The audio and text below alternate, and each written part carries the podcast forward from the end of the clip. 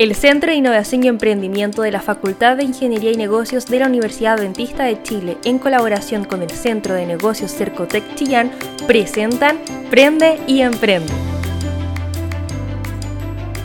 Bienvenidas y bienvenidos a nuestro segundo capítulo de Prende y Emprende.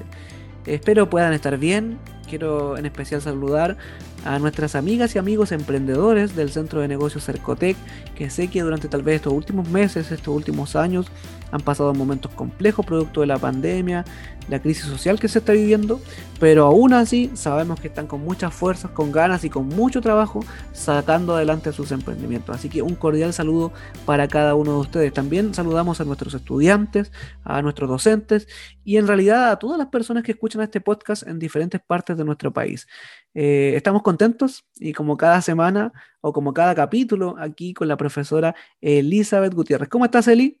Hola, hola Gerson, hola a todos, a todas quienes nos están escuchando, bienvenidos también al programa del día de hoy. Estoy muy bien, muy contenta de estar en un capítulo más, eh, contenta, también ansiosa por los temas que vamos a hablar, por la invitada que tenemos el día de hoy, ahí ya, adelanté que era la invitada, eh, pero muy feliz. Así que avancemos, avancemos con la agenda que tenemos para conversar el día de hoy. Así es, tenemos una agenda bastante diversa. Eh, es un buen programa. Recibimos muchas felicitaciones por el primer programa. Eh, así es que estamos muy, muy felices. Eh, ¿Qué te parece, Eli, si partimos con nuestra cápsula? Allí la profesora Coralie nos dejó la semana anterior o el capítulo anterior, nos dejó comentado algunos aspectos relevantes respecto de las personas jurídicas. Y la verdad es que estuvo bastante interesante, tal vez un poco denso para nosotros que no entendemos mucho del tema, pero muy, muy interesante. Así que, profe Coralie, le dejamos nuevamente en este segundo capítulo de Aprende y Emprende con una nueva cápsula. Hola Gerson, es un gusto poder compartir con ustedes. Hoy hablaremos sobre el contrato de trabajo. El contrato de trabajo es una convención por la cual el empleador y el trabajador se van a obligar recíprocamente. Este a prestar servicios personales bajo dependencia y subordinación del primero y aquel a pagar por estos servicios una remuneración determinada. Esto lo encontramos en el artículo 7 del Código del Trabajo. Van a ser requisitos que el servicio sea efectuado de forma libre, lícita y personalmente. Debe existir una remuneración pagada por el empleador y determinada. Debe existir continuidad, por tanto es un trabajo estable. Y se genera un vínculo de subordinación y dependencia y esto es lo que lo diferencia de otro tipo de contratos. No obstante el carácter consensual, esto es cuando las partes verbalmente llegan a un acuerdo de un contrato de trabajo, se va a imponer la obligación por el artículo 9 del Código del Trabajo de escriturarlo en un plazo máximo de 15 días desde que se incorpora el trabajador. ¿Qué ocurre cuando el contrato es menor de 15 días? En este caso, el plazo para escriturarlo será de 5 días. Se establece además una multa de 1 a 5 UTMs y se entienden por ciertas las estipulaciones que declare el trabajador que se le ofrecieron al momento de hacer este contrato verbal. Por el contrario, si es el trabajador quien no desea firmar, en este caso se envía a la inspección del trabajo y serán ellos los que lo requieran para ir a firmar. Todo contrato debe tener unas cláusulas, un contenido mínimo, y esto lo encontramos en el artículo 10 del Código del Trabajo, con el fin de otorgarle certeza y seguridad a las partes de esta relación laboral. Estarán prohibidas todas aquellas cláusulas que obliguen al trabajador a renunciar a sus derechos, los derechos de los trabajadores son irrenunciables. En el caso de querer contratar trabajadores extranjeros, tanto el Código del Trabajo como la Ley de Extranjería establece ciertos requisitos. Por su parte, el Código del Trabajo, en el artículo 19, señala que al menos el 85% de los trabajadores que sirven para un empleado deben tener la nacionalidad chilena. Se exceptúa de esta exigencia a aquellos empleadores que cuenten con menos de 25 trabajadores. La explicación del cálculo de la proporcionalidad la encontramos en el artículo 20 del Código del Trabajo y ahí se deben remitir para sacar el cálculo. Para los extranjeros va a ser requisito para obtener residencia sujeta a contrato que la empresa o la persona que los contrate tengan un domicilio en Chile. Y este contrato debe ser firmado en Chile ante un notario o en el caso de ser firmado en el extranjero ante un agente diplomático o cónsul, debe ser posteriormente legalizado en el Ministerio de Relaciones Exteriores. En el caso de los profesionales especializados, estos deben acreditar su condición con su respectivo certificado de título. Además, deben sujetarse a la legislación laboral y previsional chilena y las actividades que realicen en Chile no deben ser peligrosas para la seguridad nacional. Bueno amigos, ya saben a qué normativa recurrir en caso de dudas al momento de firmar sus contratos de trabajo o al momento de escriturarlos. Un abrazo, que estén muy bien. Hasta luego. Muchas gracias Coralie ahí por estas interesantes recomendaciones que usted nos da cada semana con él y ahí estamos muy contentos de que nos pueda estar ayudando también. Esperamos que esto le sirva a nuestras amigas y amigos que nos escuchan. Entrando ya en materia para lo que tenemos definido para el programa del día de hoy, queremos comentar un poco sobre eh, algunos aspectos relacionados con elementos que son importantes y muy relevantes para nuestros emprendimientos, Eli.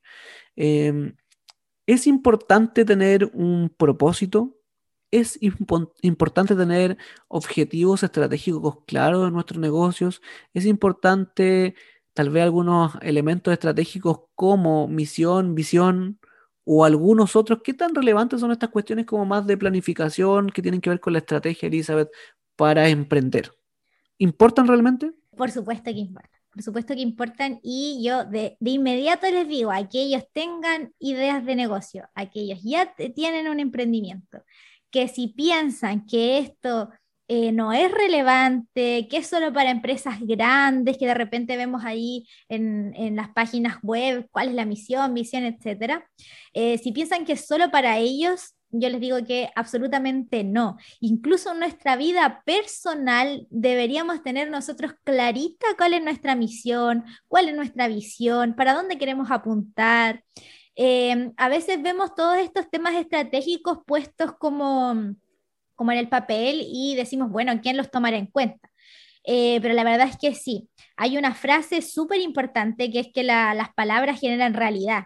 Y yo lo creo absolutamente. Cuando nosotros constantemente repetimos cuáles son nuestros propósitos en la vida, en nuestras empresas, etcétera, nosotros vamos interiorizando eso en nuestra vida. Se va transformando en acciones.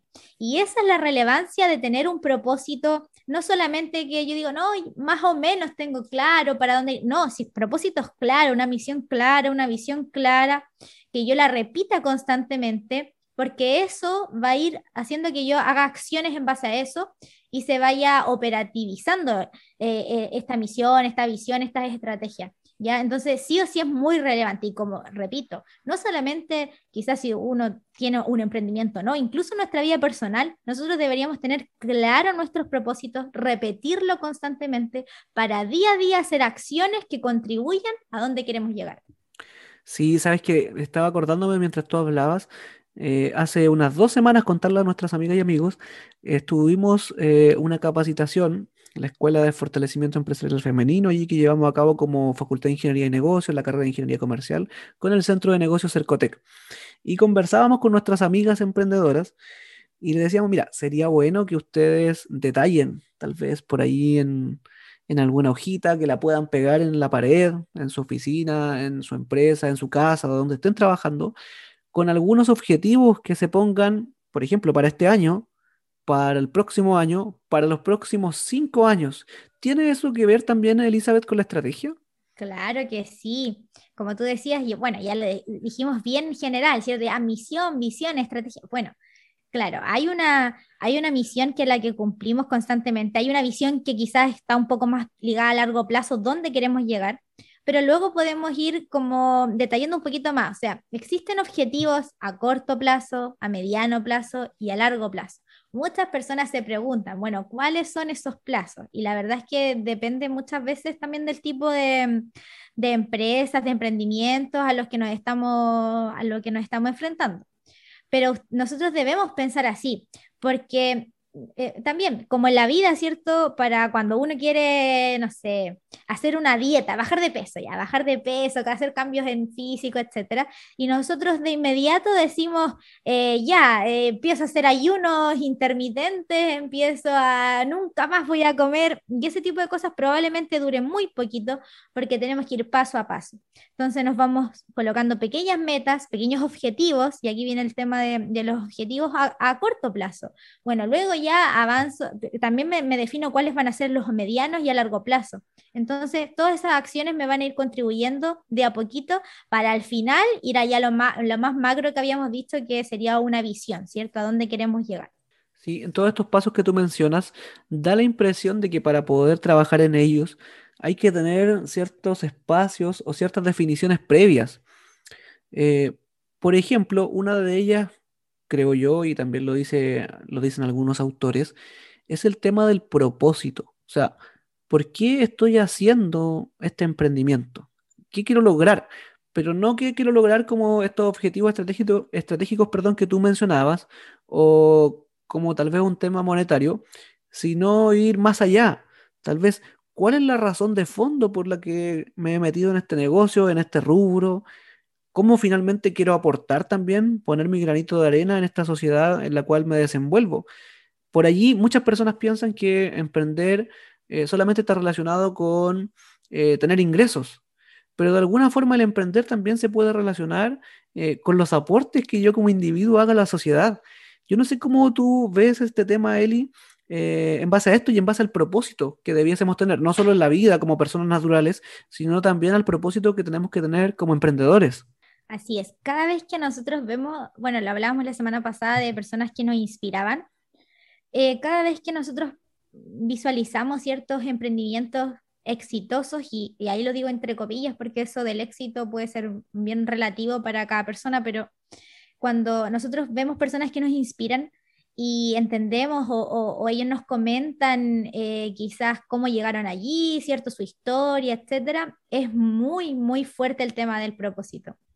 Eh, hay, un, hay algo que los mueve mucho más allá de, como tú decías, quizás algo, algo monetario, etcétera, porque eso es lo que los hace en la mañana levantarse, ¿cierto? Con toda la energía muy temprano, porque hay un trasfondo. Entonces, ese propósito, encontrar ese propósito, quizás a veces no es tan simple. Algunos quizás se demoran un poquito más, que es la historia ahí que, vamos a, a comentar un poquito más adelante. Algunos se demoran un poco más, algunos un poco menos otros la tienen clara desde hace mucho tiempo, a veces va, mutando también ese propósito, pero es fundamental saber por qué lo hacemos, cómo queremos contribuir, contribuir a la sociedad, que sean emprendimientos mucho más conscientes en el fondo. Y, todo esto las personas también lo valoran, cuando hay una historia detrás, cuando, cuando una marca, cuando un emprendimiento muestra su propósito, eh, se muestra cuál es eh, algo más allá, como decía, que simplemente algo monetario, sino que cómo quieren aportar, las personas también lo valoran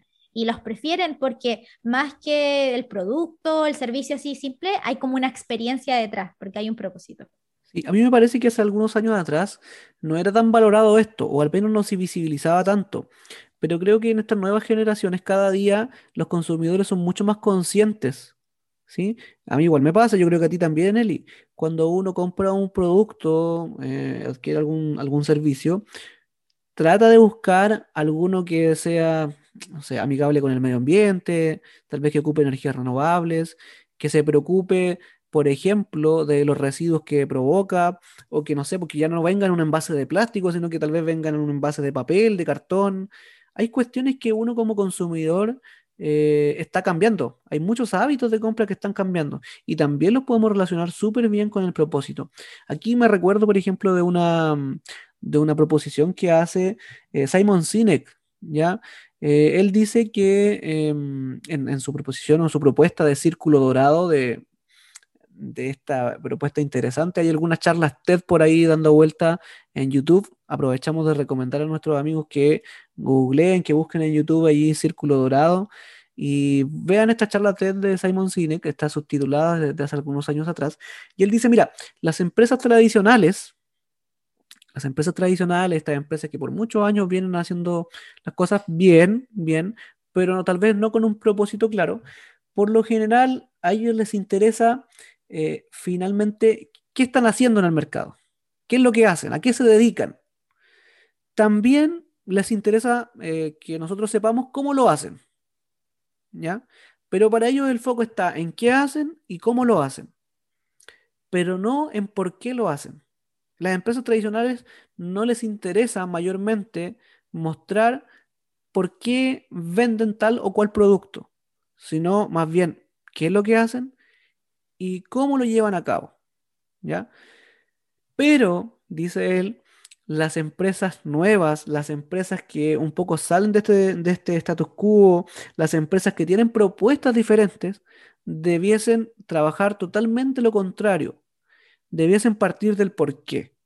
Que el por qué, que mi propósito sea la base sólida sobre la cual construyo realidad y sobre la cual construyo mi emprendimiento. Luego, el cómo lo hago y finalmente el qué voy a hacer. Pero todo eso bajo, bajo una base del por qué. O sea, con mi propósito claro como empresa. Y creo que esa realidad cada día la están premiando más los consumidores. Ya el comportamiento de compra, como yo mencionaba hace un momento atrás, creo que está cambiando y está cambiando hacia esa línea. Así que ahí dejamos también la recomendación a nuestros amigos que nos están escuchando. No sé si hay algún ejemplo tal vez que podamos mencionar en la línea de lo que venimos hablando en el capítulo de hoy, Eli. Sí, totalmente. Yo también quería agregar que creo que la pandemia ha ayudado a, esa, esa conciencia. De, elegir eh, emprendimientos con emprendimientos quizás más pequeños, con un propósito. Creo que como tú decías, cada vez somos más conscientes y las empresas grandes también se han visto un poco obligadas a hacerlo. Y como tú decías, quizás no es tan natural porque llevan años haciéndolo de alguna manera eh, y están un poco obligadas, pero como que no, es natural, no, no, no ha fluido como desde un principio, como tú decías, como base del porqué. Igual hay una paradoja medio extraña ahí, que a pesar de eso, las empresas grandes son las que aún siguen teniendo mayores ingresos y mayor crecimiento. Lo vimos en esta pandemia con la desigualdad que se produce por ejemplo, eh, dado eh, la cantidad de recursos dando vuelta en el mercado producto de los retiros del 10%. O sea, quienes se hicieron más ricos fueron, valga la redundancia, los más ricos. O sea, hay una, especie de paradoja ahí, pero yo creo que la realidad está cambiando un poco. Em, así es que me parece que hay, bastantes, bastantes cositas que podemos hacer y desde ya ahí animamos a nuestras amigas y amigos que tal vez están comenzando con su emprendimiento cuestionense un poquito cuál es su propósito, por qué quieren hacerlo y cuál va a ser su contribución a la sociedad a partir de su idea de negocio. Ahora, en tu pregunta anterior, este ejemplo que, les traemos el día de hoy es bastante interesante. Mira, este, este hombre se llama Víctor Velastino, ya tiene un em, emprendimiento actual que se llama Aimapu. Pero ¿cómo nació Aimapu? Eh, cuando él estaba durmiendo en la calle, ya eh, ahí cerca del Mapocho, viendo los recolectores mm, de, cartones, de papeles, etcétera, ahí nació la idea. Ya es una historia bastante, bastante inusual quizás y, bastante, inspiradora también. Em, yo, yo, les decía que algunos, el propósito también puede llegar antes, después, cambiar, etc. Él tenía una empresa de, de arreglo de computadores, etcétera, en Rancagua, su socio lo estafó y él quedó literalmente en la calle, como yo les decía, durmiendo en la calle. Ya perdió todo e incluso, incluso dice ahí que tuvo hasta pensamiento suicida, o sea, estaba muy, muy mal. De llegar a ese extremo, ya probablemente el, el, emprendimiento, ¿cierto? La empresa de, de, arreglos de computadores no tenía un propósito más allá, ya si bien era un negocio con un socio que, que no le fue muy bien con este socio, ya que a todos les puede pasar. Eh, no tenía un propósito más profundo, ¿ya? Y ahí quedó, ¿cierto? Con un fracaso bastante duro, ¿ya? Pero eh, nace esta idea, ¿ya? Nace esta idea de hacer eh, un papel diferente. Ya creó un papel 100% reciclado, libre de químicos, biodegradable y además que está impreso con una tinta especial, ya libre de ácidos para permitir la germinación y que además tiene fertilizantes naturales. Ya también está compuesto por algunas semillas, etc. Ya tiene este, este super papel ya muy, muy novedoso eh, y muy amigable con el medio ambiente. Ya entonces, después de ver cierto, estos recolectores, eh, él ahí durmiendo, probablemente tenía una relación un poco más, mm, los veía constantemente, etc. Em, hizo este, este papel. Y bueno, él dice que 24 resmas de este Aimapu ya salvan un árbol. Eh, también hay una contribución a las personas porque, eh, bueno, el kilo de papel lo venden a más o menos 50, 100 pesos. Ellos, les, a Aimapu les cancela 400 pesos por este, este papel.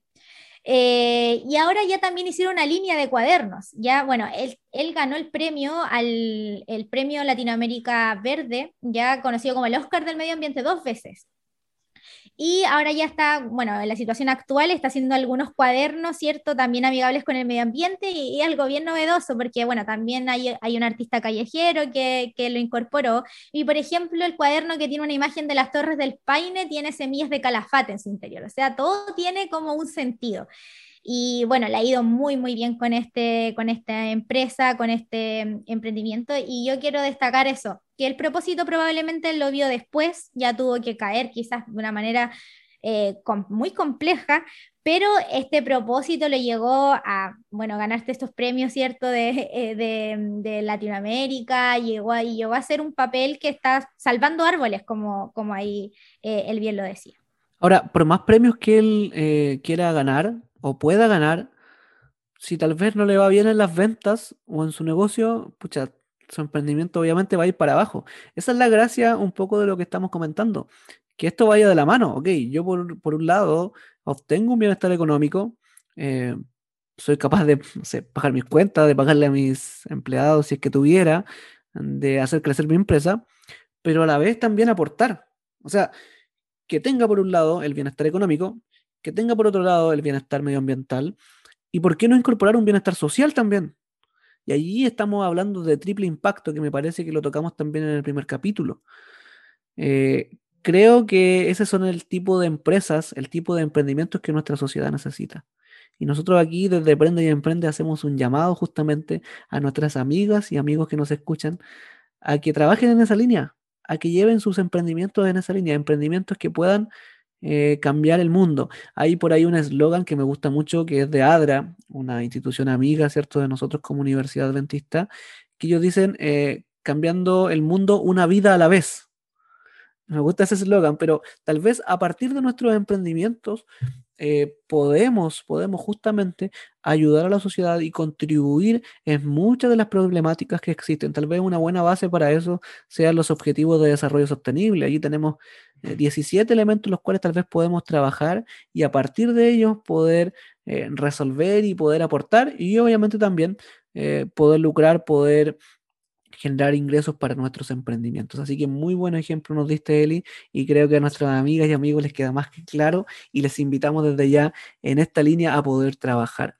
Eh, vamos a, seguir con nuestro programa. Tenemos una interesante entrevistada el día de hoy.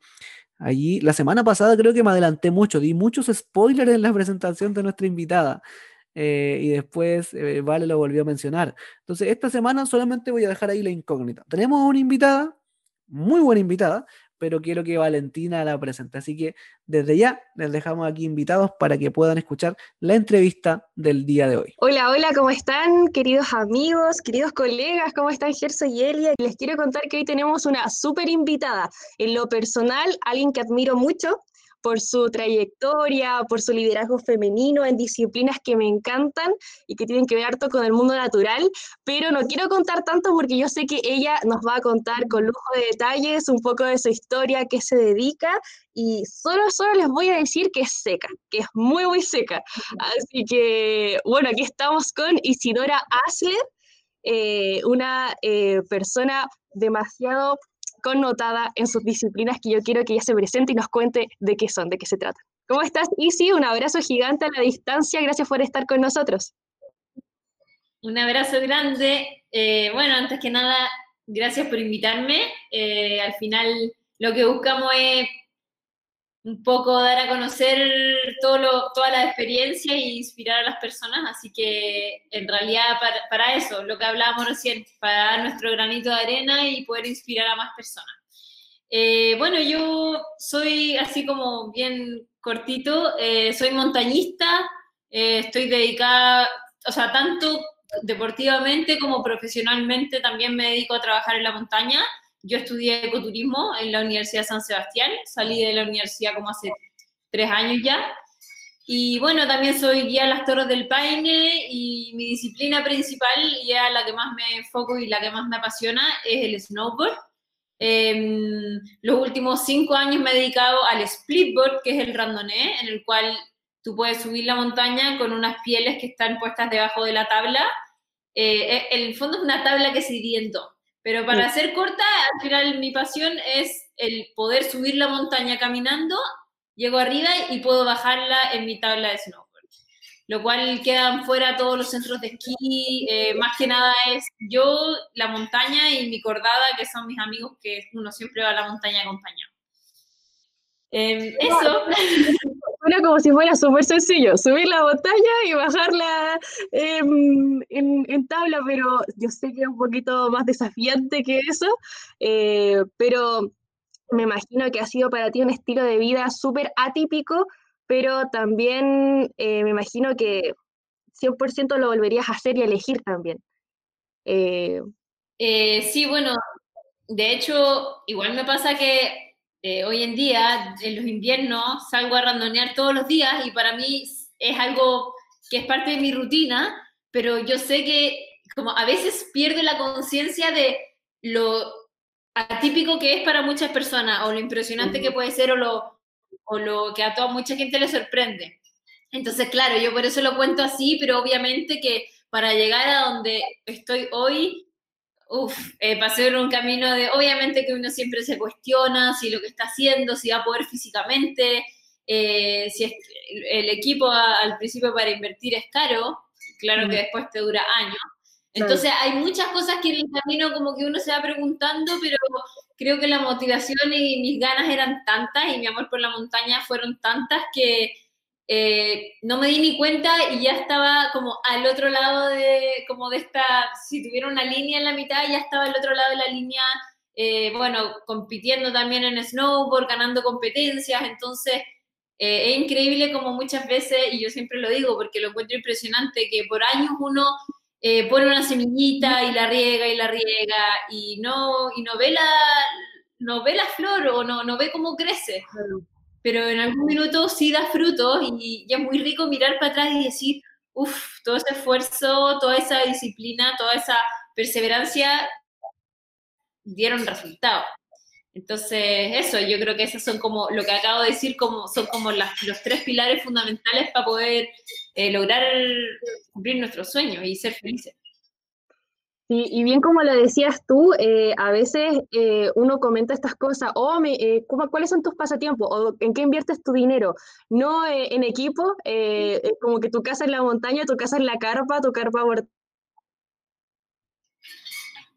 portátil, tu saco, las personas ahí como que ya, pero qué onda, qué más, o sea, y, tu casa, y tu carro, y, todas esas cosas. y la verdad es que, bueno, igual en cosa de gusto no hay nada escrito, pero es un estilo de vida que se escoge, que es distinto. Como bien decías tú, a veces las personas se impactan eh, porque es muy atípico para la vida normal que, plantea el sistema, ¿verdad? Pero en sí eh, trae sus frutos, como dices tú, y yo creo que a veces, bueno, los principales problemas que tenemos hoy son productos también que nos hemos ido alejando de lo que es la naturaleza. Ya no pasamos eh, tiempo con las patitas descalzas en la arena, en la tierra, en el pastito y todas esas cosas que uno diría así como, eh, ya, pero es porque no se puede nomás. Eh, nos ha ido alejando de nuestra verdadera ahí conexión, ¿verdad? Antes no, no pasábamos tanto tiempo sentados frente a la pantalla o en el auto, eh, había que caminar más, todas esas cosas más en contacto con los animales y todo. Así que nos hemos ido alejando de eso y, y lamentablemente tiene sus consecuencias también. Así que estos estilos de vida que parecieran atípicos, creo yo que son necesarios eh, son necesarios para todos dentro de algún momento. A veces la gente dice, llega al ver sus 15 días de vacación del año y que quieren desconectarse, quieren, quieren ahí su aire, pero uno debería estar en más contacto con la naturaleza y, y seguro lo, lo, va a agradecer eh, en sí. Todo, todo lo que nosotros podamos dar mejor de nosotros va mejorando ahí también. Es nuestra escuela, la naturaleza es nuestra mejor escuela. Eh, y en esta búsqueda, porque tú decías, sí, pues no todo fue así como, como que se te dio en bandeja, o un día despertaste, naciste y dijiste, de grande quiero hacer esto, y, así va a ser. Y, ¿Cómo fue esta búsqueda por tu pasión? ¿Cómo la encontraste? Eh, cuéntanos un poquito el proceso, porque a veces uno se frustra, piensa que quiere algo, y, después se da cuenta que no es tan fácil, y, y tiende a frustrarse. ¿Cómo fue el logro de, tu, de la búsqueda de tu pasión? Y dedicarte después a eso? Em, bueno, yo creo que en la vida como que las cosas a las personas cuando en verdad están buscando algo, yo creo que las cosas nunca se dan en bandeja. Creo que sí, a algunas personas se les puede dar cierta facilidad, como se me dio a mí, que desde los tres años me, mi papá siempre le gustó esquiar y me puso esquí desde los tres años, entonces yo siempre tuve relación con la nieve, con la montaña, pero, pero de ahí empieza al final cuando uno va creciendo y el sistema te impone algo eh, te impone que tú estás en el colegio, entrar a la universidad, estudiar una carrera, ojalá que te apueste un poco a, que tengas un futuro seguro, después viene casarse, tener hijos y es un, es un patrón súper eh, sistemático, súper tradicional. Y bueno, y a mí me pasó que yo salí del colegio y yo quería estudiar periodismo. No, en realidad más chica quería estudiar teatro. Teatro, teatro, me encantaba actuar, actuaba en todas las obras de teatro en el colegio pero me di cuenta que mi hermano estudió eh, teatro, el que es actor, y, y me daba cuenta que me gustaba más como hobby, no como para dedicarme mi vida a eso, porque sabía que para ser actor tenéis que vivir en la ciudad y yo siempre tuve un contacto con la naturaleza, sí, pero como intransable. Yo era scout desde chica, también ahí nació harto mi, mi amor por la naturaleza y, y, bueno, y ahí entré a estudiar periodismo y llevé, estudié un año y me di cuenta que, que no, que no era lo que yo buscaba, eh, era un periodismo muy urbano y ahí yo lo único que quería era estudiar ecoturismo. Yo pensaba, en vez de todo lo que tenía que leer para periodismo, pensaba que cerro iba a subir en la tarde. Y ahí me di cuenta que mientras mis compañeras hablaban, no sé, de política, y ahí me di cuenta que, que, yo necesitaba hacer un cambio y yo tenía 19 años. Eh, obviamente que agradezco y, sí me facilitó el apoyo de mis papás que me dijeron, dale, cámbiate de carrera. Y me cambié del día de la mañana, de la noche a la mañana, así, decisión tomada, fui a la universidad y me matriculé a fines de marzo, ni siquiera como planeado en el verano, nada.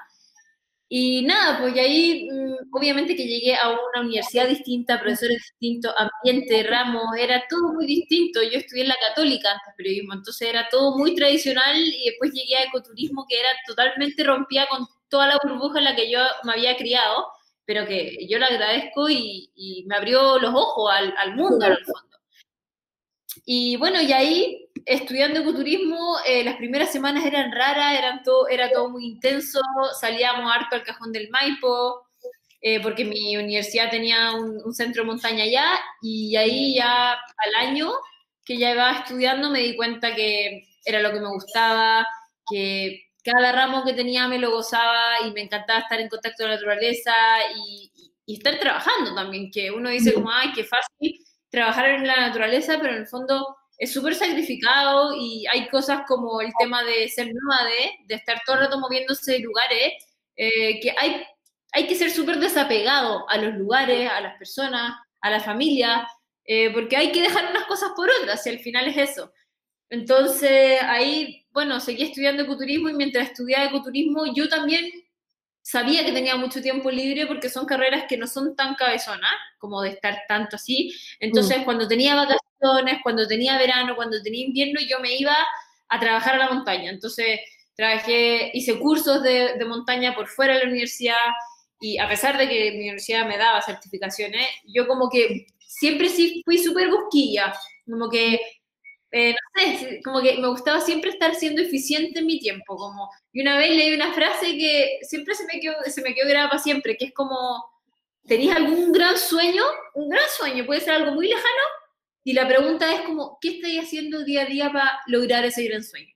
Mm. Y en verdad eso es rico, porque todos los días nos podemos despertar y decir, a ver ya, mi sueño, no sé, mi sueño es vivir en el sur, ¿qué estoy haciendo hoy día para sur? Puede ser que me quiero, no sé, si yo, en mi caso, que me quise dedicar al deporte, o sea, hay días que uno despierta con más motivación, otros menos, pero para mí era ya, voy a entrenar, aunque me dé lata, voy a fortalecer mi cuerpo porque eso me va a ayudar a poder lograr ese sueño que tengo más lejano o alimentarse sano, porque eso me ayuda a estar bien conmigo misma y me ayuda a estar bien con los demás y entonces, como que son, creo que son los pequeños detallitos y las cositas que uno va haciendo en el día a día los que de repente y no te das ni cuenta y te llevan a lograr ese sueño porque, porque lo estuviste buscando.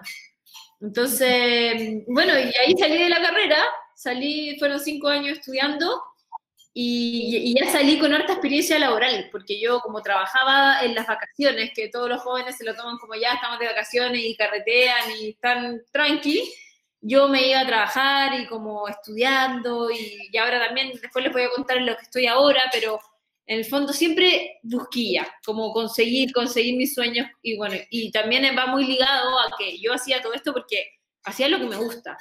Y mm. creo que eso es lo más importante. Como, en verdad, yo sé que a muchas personas les va, a veces les va a llevar años encontrar su pasión, pero creo que cada ser humano está en la tierra porque es bueno para hacer algo en específico y que también eso, les guste. Entonces, como que no tengamos miedo a, a buscar eso, quizás nos vamos a demorar un par de años, pero no caigamos en, como en lo automático, o, lo que tú decías recién, como en la máquina como de, sobrevivir un poco trabajar en esto porque me da lucas y porque vivo tranquilo, como de verdad, ahí uno se da cuenta, se puede vivir con mucho menos, mucho más simple en, en cuanto a las cosas físicas, pero estáis siendo tan feliz que no necesitáis más al final. Yo me he dado cuenta de eso.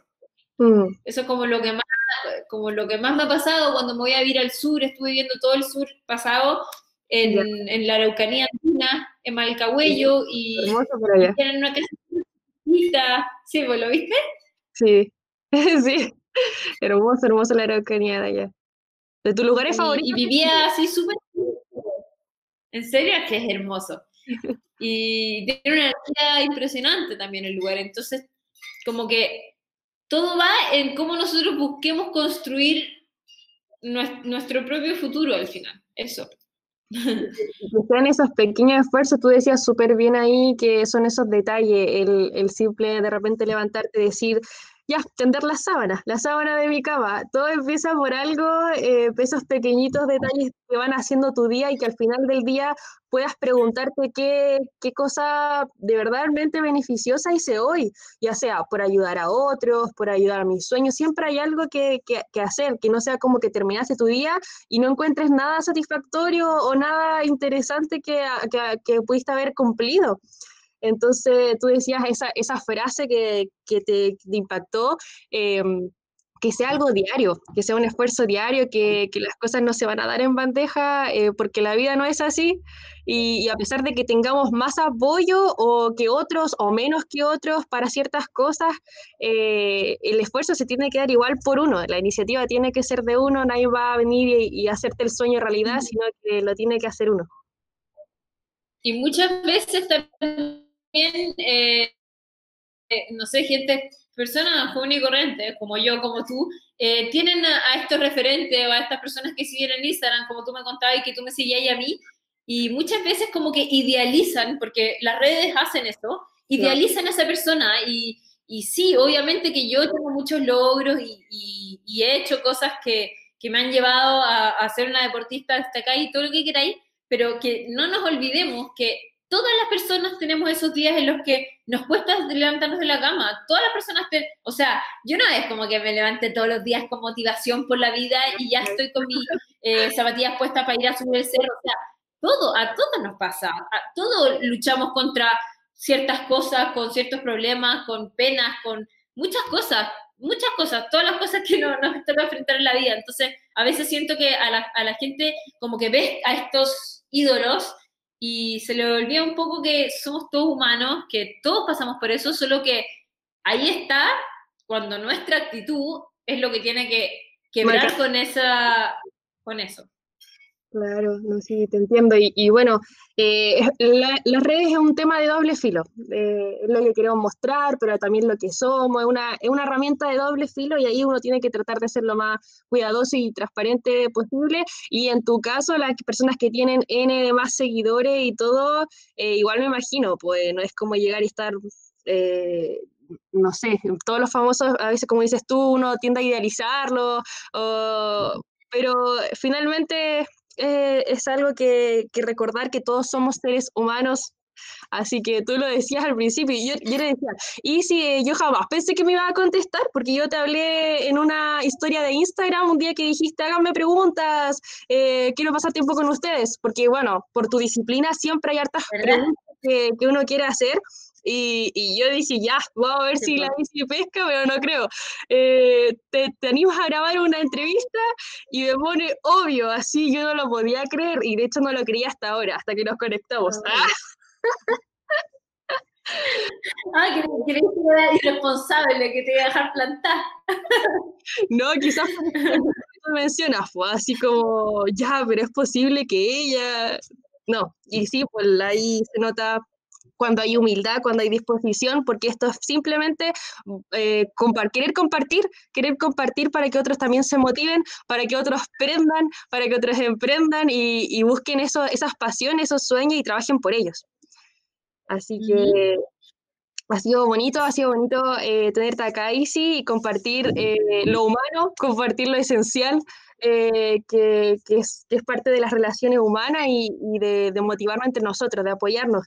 Y sobre todo también de las mujeres. Yo, yo te comentaba fuera aquí antes de, comenzar a grabar que, bueno, chilena así en la actualidad que, que me inspiran eh, es la Isi Asler, es tú, y es Bárbara Hernández, la nadadora, eh, la sirena de hielos de glaciar, ¿verdad? De nuestro país, sequísima también. Eh, y, yo decía, pucha, estas mujeres son realmente inspiración. Y en este camino, porque el deporte en sí de montaña también no es tan, es, más frecuente el hombre. Eh, ¿Cómo ha sido o qué, desafíos has visto por, parte de, bueno, desafío en liderazgo femenino para esta disciplina? Em, bueno, en realidad creo que estamos viviendo como una etapa mundialmente eh, en donde sí la mujer eh, se está creyendo más el cuento. Creo que lo, lo que más nos ha perjudicado como género femenino no ha sido tanto eh, el machismo, porque son cosas que siempre van a existir, sino eh, nuestra seguridad como mujeres de, de, qué somos capaces de hacer y nosotras sentirnos poderosas, más de lo que nos digan, más, de los, más, allá de los abusos, de las violaciones, que obviamente que son cosas que, que mm. no pueden pasar, pero pasan igual. Pero más allá de eso, eh, como viéndolo en el tema deportivo y en la montaña, lo que más a mí me, costó cuando empecé con el, con el randonato. Eh, o sea, efectivamente yo iba a la montaña con puros amigos hombres y me encontraba con pocas mujeres, o sea, pocas veces me encontraba con mujeres, pero eso lo empecé hace, o sea, hace siete años empecé a randonear y hoy en día, o sea, ir a la montaña es otro cuento. Eh, veis igual a mujeres motivadísimas y también es bacán porque bueno, como hace dos años recién formé mi grupo de amigas mujeres así power que yo les confío la vida, ¿cachai? Y, y es súper rico porque es, es, algo distinto. Ir con una mujer a la montaña o a escalar o andar en bici o a hacer trekking, lo que sea, eh, es una energía distinta ir dos mujeres a ir con un hombre, porque las mujeres somos, tenemos una naturaleza distinta a los hombres. Nada contra ir contra los hombres, de hecho, o sea, contra ir con los hombres. De hecho, a mí, yo todo lo que he aprendido en el randoné los primeros años todo lo que aprendí fue gracias a mis amigos hombres, pero también me di cuenta que íbamos a un cerro y ellos, y eso, eso lo agradezco, ellos nunca subestimaron mis capacidades físicas, yo andaba a la par con ellos y nunca me dijeron, oye, te llevo la mochila pesada, como en el sentido en que nunca me miraron en menos. Obviamente si yo necesitaba ayuda me la iban a dar, pero en el fondo nunca hubo ese como subestimar a la mujer y creo que la mujer se subestima mucho más de lo que el hombre lo, la hace. Y si ella se subestima, por consecuencia, la persona que está al frente, sea mujer o hombre, la va a subestimar. Entonces creo que está también una cambia, un cambio de mentalidad de nosotras, de las mujeres, de decir, oye, no, no me fui ahí. No sé, es como cuando una, una pareja va al cerro y el hombre le lleva la mochila. Como, ¿por qué, cachai? Como que yo soy súper como, oye, si en verdad te lo agradezco tu caballerosidad de ofrecerme llevar la mochila, yo también llevar mi propia mochila, porque si el día de mañana estoy sola en el cerro, quiero poder yo eh, salir de ahí sola. Entonces, creo que va mucho por ahí, como en nosotras y también potenciarnos entre las mujeres. Por eso que yo, este invierno que viene, tengo ganas de hacer iniciaciones de randoné, tengo ganas de hacer encuentros de mujeres, también mixtos, pero también quiero hacer encuentros deportivos de mujeres porque siento que es necesario como afiatarnos y también, obviamente, que ciertas mujeres nos inspiramos por otras mujeres que tienen más experiencia o que o que tienen más capacidad física porque han entrenado más. Entonces es súper rico porque de repente yo voy al cerro con una amiga o estamos esquiando y si, no sé, hay una, hay una roca para saltar, si, si un amigo hombre salta esa roca, yo voy a decir, ah, no, ya, pero es que él es hombre. En cambio, si una amiga lo hace, yo digo como, oye, si ella pudo, yo también voy a poder. Sí. Entonces, eh, creo que juntas tenemos que empujarnos, como empujar nuestros límites y vamos a llegar al infinito y más allá. Sí, es que lo compartimos eh, de la misma manera. Sabes que brevemente te cuento que el año 2010, 2020, el año pasado, con una amiga, Daniela Jara, profe en educación física, que le encanta la montaña también, hicimos un proyecto chiquitito con mujeres de Ñuble para precisamente eh, fortalecer lo que es la educación ambiental y actividad física, pero en espacios naturales. Entonces ahí eh, eran puras mujeres de todas las edades, niñas de enseñanza media, mujeres dueñas de casa, que en su vida habían a veces, eh, no sé, subido un pequeño cerro, una cascada, otras que sí, otras que no, las juntamos a todas. Eran alrededor de 40 mujeres que estuvimos como dos meses y medio cursos, talleres, para, eh, con invitados de afuera, estuvo Fundación Basura ayudándonos, estuvo Sandra de Geotrekking también, puras mujeres, éramos mujeres para mujeres, por mujeres, todo así, y sabes que da mucho de que ellas mismas, eh, eso que decías tú, que como que entran en confianza, y no es una cuestión de separar al hombre, porque al final somos todos personas y la montaña no, no distingue entre hombre y mujer, somos todas personas y nos necesitamos igual. Eh, pero sí genera estos círculos de fortalecernos entre nosotras mismas. Y sabes que es muy lindo y de esa experiencia con, con, con Daniela también igual que tú, querer así como, pucha, acercar esto de que no es tan lejano, no es como que algunos no más pueden ir a la montaña, hay que, no, sino acercar estas disciplinas que de repente se ven lejanas a la población y sobre todo y en énfasis al, género femenino para ayudarnos entre todas. Así que me encanta lo que viene por ahí. Vamos a estar atentos a, tu, a tus cursos, a tus actividades y proyectos porque suena demasiado enriquecedor.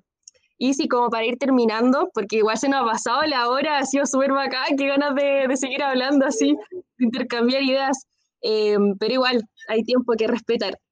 Eh, bueno, pasó esta lamentable noticia hace poco de, de, un gran montañista, ¿verdad? Chileno que se desapareció ahí con su equipo, con las personas que lo acompañaban en el K2. Y Juan Pablo, ¿verdad? Montañista chileno emblemático, nada que decir, un nivel así extraordinario, eh, pero nosotras lo comentamos porque entendemos quién es y todo, pero ¿qué pasa en Chile? Que estos deportes, las personas que hacen estos deportes de alto nivel, de montaña, de cualquier deporte extremo, no se conoce mucho. ¿Qué desafíos crees que hay en el deporte en sí chileno y también estas disciplinas de montaña?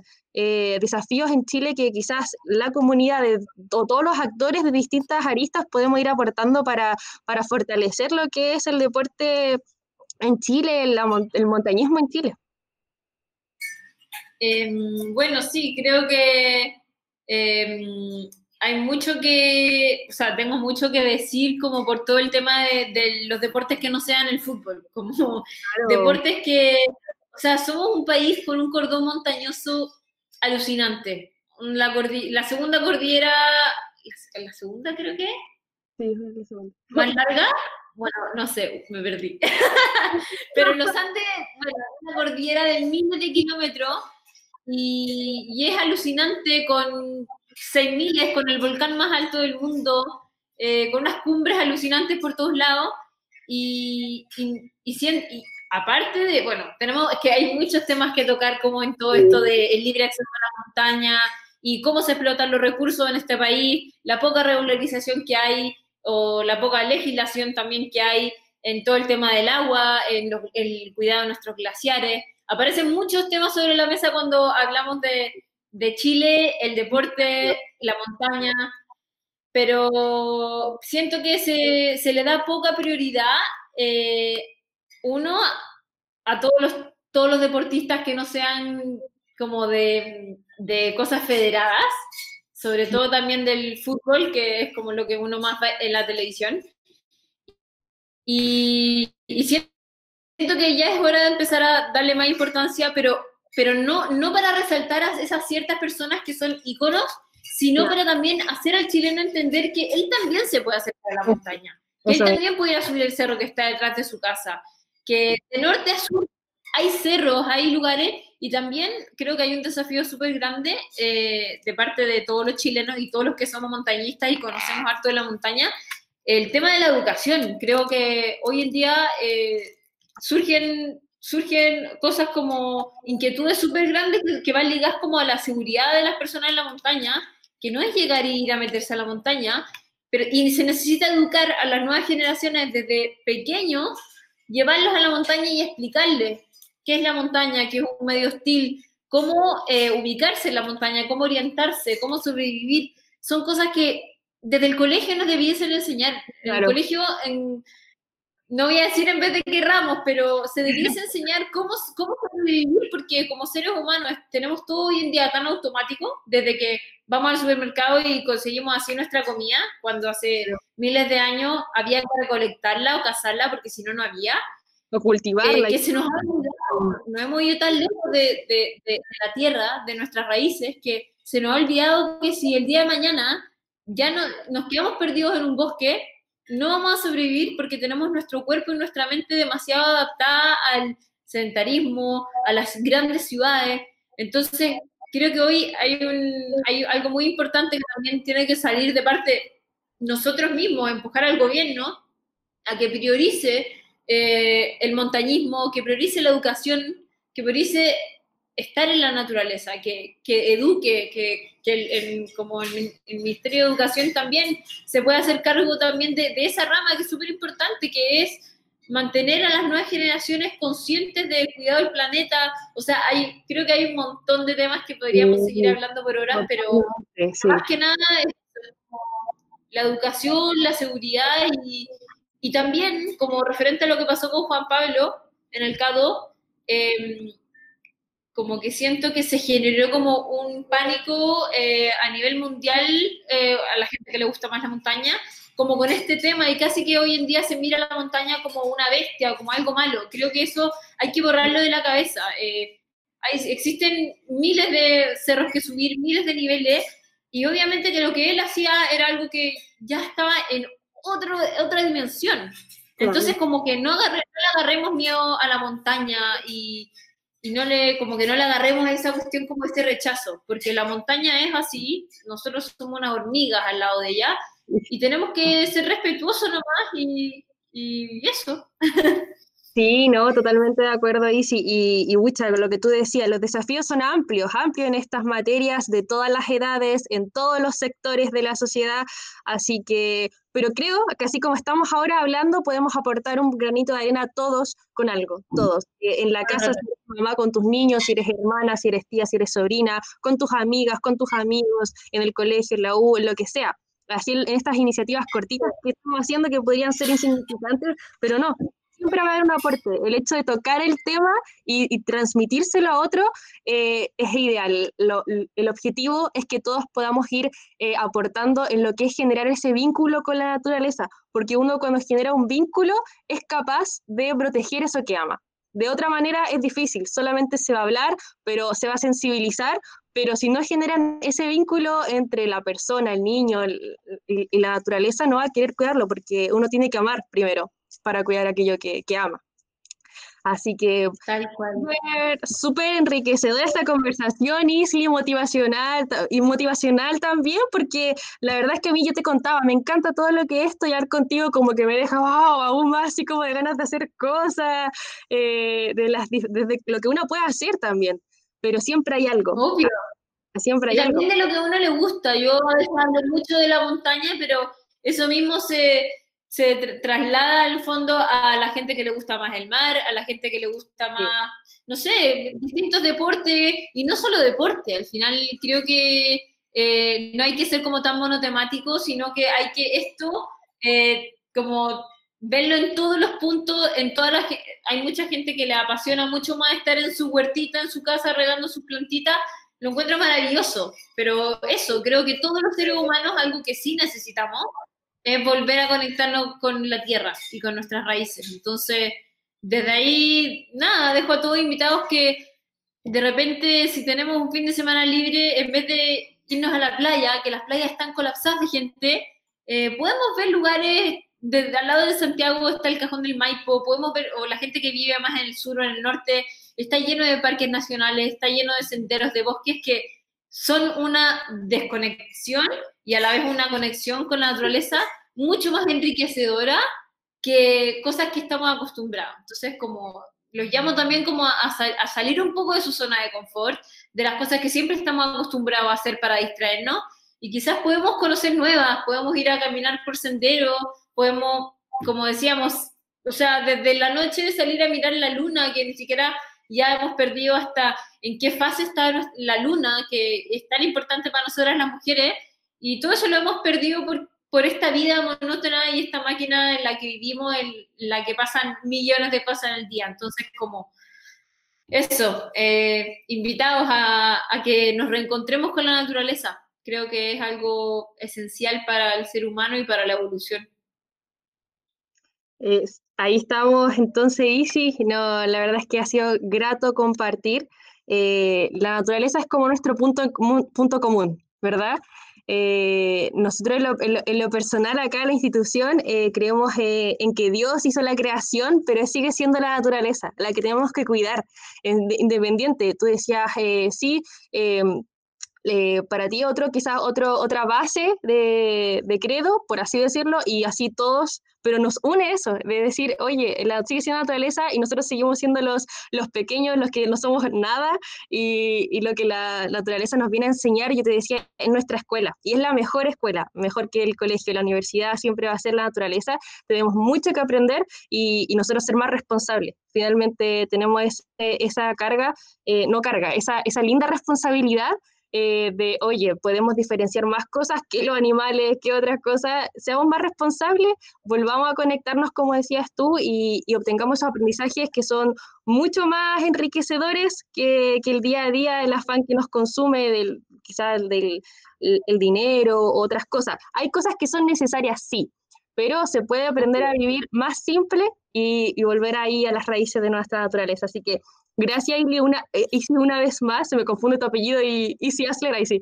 Gracias, Isli, eh, o sea, Isi, me ha costado, me ha costado, eh, por estar con nosotros de verdad yo creo que ha sido, insisto, muy motivacional eh, dejar a nuestros amigos a que, invitados a que luchen por sus sueños, por esa búsqueda de su pasión, que no la van a encontrar de un día para otro, va a ser un trabajo constante. Eh, para nadie es fácil y, y es bueno saber que otras personas lo han conseguido por ese esfuerzo constante, nosotros también. Así que nada, dejar eh, en el cajoncito guardado esos sueños, sino sacarlo, ponerle, darle cara, ¿verdad? Y, tratar de, lograr y alcanzar nuestros objetivos para hacer un aporte en la sociedad y para también nosotros vivir, llegar al día viejito y decir, lo, hicimos bien, no lo hicimos tan mal, eh, disfrutamos también y, nos realizamos. Así que gracias y de verdad, un abrazo gigante de montaña, de mar, de todo. Gracias. Que estés bien. Un abrazo grande. Chao, chao. Muchas gracias Valentina por la entrevista del día de hoy. Muchas gracias también a Isidora por su enorme disposición, por conectarse, ¿cierto?, con nosotros, con Prende y Emprende, con la Universidad Adventista de Chile. Gracias también por todos los consejos que nos dieron, que también son muy buenos. Yo no sé a ti, Eli, ¿qué te pareció la entrevista? Muy buena, me gusta, me han gustado estas dos entrevistadas que son eh, mujeres, pero power, super power. Eh, creo que las dos entrevistas han sido así, hay algunas, algunos elementos en común, así que nada, una mujer que inspira también, así que agradecemos a Valentina por la entrevista y también a Isidora por, por haber compartido con nosotros. Las mujeres la llevan a Emprende y Emprende, ¿eh? debo reconocerlo. Sí, totalmente. Creo que para la próxima temporada eh, tendremos que tener a otra mujer animando acá y yo tal vez estar fuera del, del telón. Ahí vamos, a, vamos a inventar algo. Te queremos, te queremos. no, pero las mujeres la llevan, así que muchas gracias, Vale, muchas gracias, Isidora, por la enorme entrevista que hicieron. Y ya nos vamos despidiendo, se nos ha pasado el tiempo muy rápido, volando. Nuevamente ha sido un programa bastante largo, igual que la semana anterior, pero con harto contenido. Eso me ha, me ha, gustado mucho, con harto que aprender, con harto que rescatar. Así es que terminamos el capítulo de hoy de Prende y Emprende y desde ya les dejamos invitados para una próxima edición, para nuestro tercer capítulo. Así que un abrazo a todos, muchas gracias Eli, muchas gracias Vale, muchas gracias eh, a nuestra amiga también entrevistada del día de hoy, a Isidora, y también muchas gracias a la profe Codali. Un abrazo a todos, que estén bien y a seguir cuidándose. Un abrazo, chao, chao.